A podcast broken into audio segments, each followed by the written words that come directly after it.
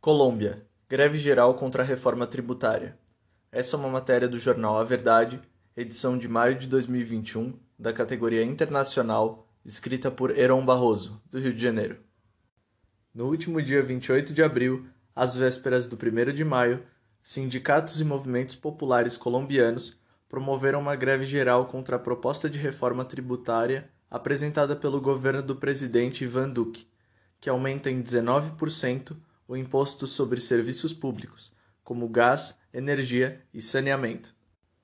A mobilização contou com participação de diversas categorias, como professores, servidores públicos, mineiros e comerciários, e já é considerada a maior dos últimos anos.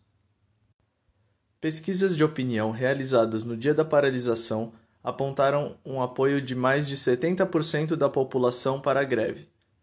Houve protestos em Cali, Medellín e outras grandes cidades.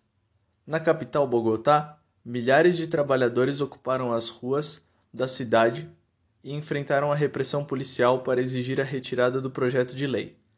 Das sacadas dos prédios, moradores demonstravam apoio e solidariedade aos manifestantes.